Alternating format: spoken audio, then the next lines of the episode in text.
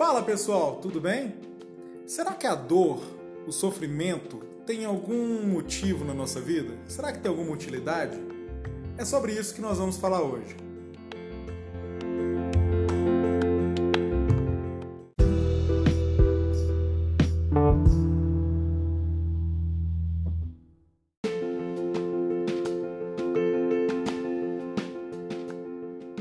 É impossível passar pela vida sem ter momentos de tristeza.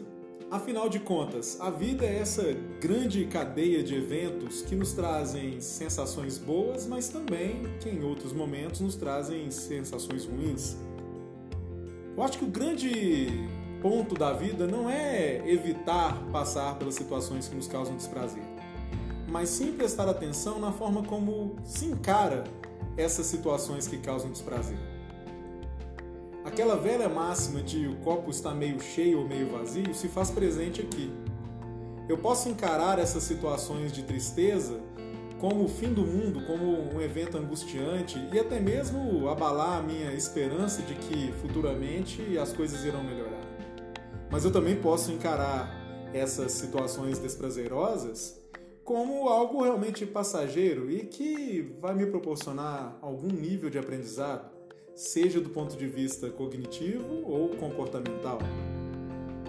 Se a vida fosse uma rosa, nossa senhora, isso é muito clichê, mas seria cheia de espinhos. Mas na verdade, o que a gente deve prestar bastante atenção é em como encarar os eventos cotidianos. O negativismo, a desesperança, a vulnerabilidade, são pontos ou são características que causam sofrimento para além do que a realidade nos apresenta.